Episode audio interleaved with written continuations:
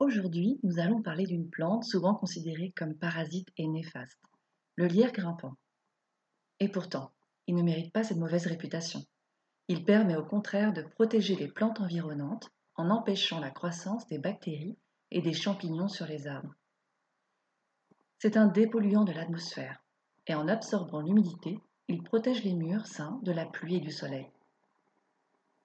Le lierre est une plante phare de la tradition celtique.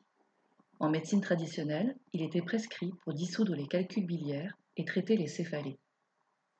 Léonard de Vinci affirmait même que les sangliers se roulaient dans le lierre pour soigner leurs blessures.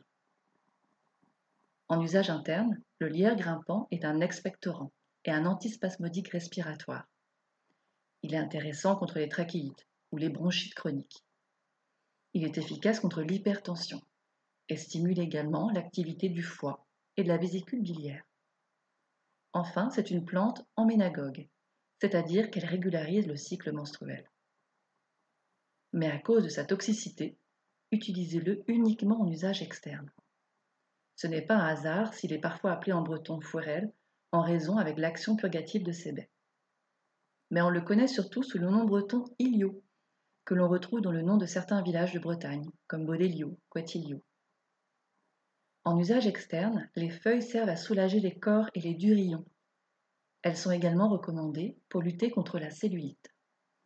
La récolte est simple, le lierre pousse un peu partout et toute l'année. Utilisez les feuilles fraîches, en compresse ou en cataplasme et appliquez directement sur la zone à traiter. Pour réaliser une décoction, mettez 200 g de feuilles coupées dans un litre d'eau froide. Faites chauffer et laissez bouillir pendant 10 minutes.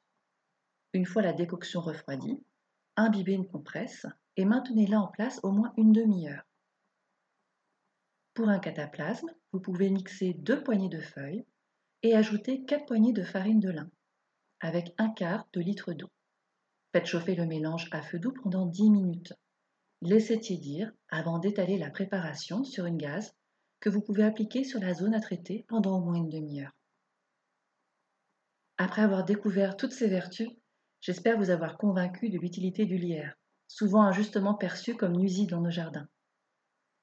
Protecteur pour son arbre tuteur, le lierre est aussi un formidable refuge pour les oiseaux, à qui il fournit tout l'hiver ses baies.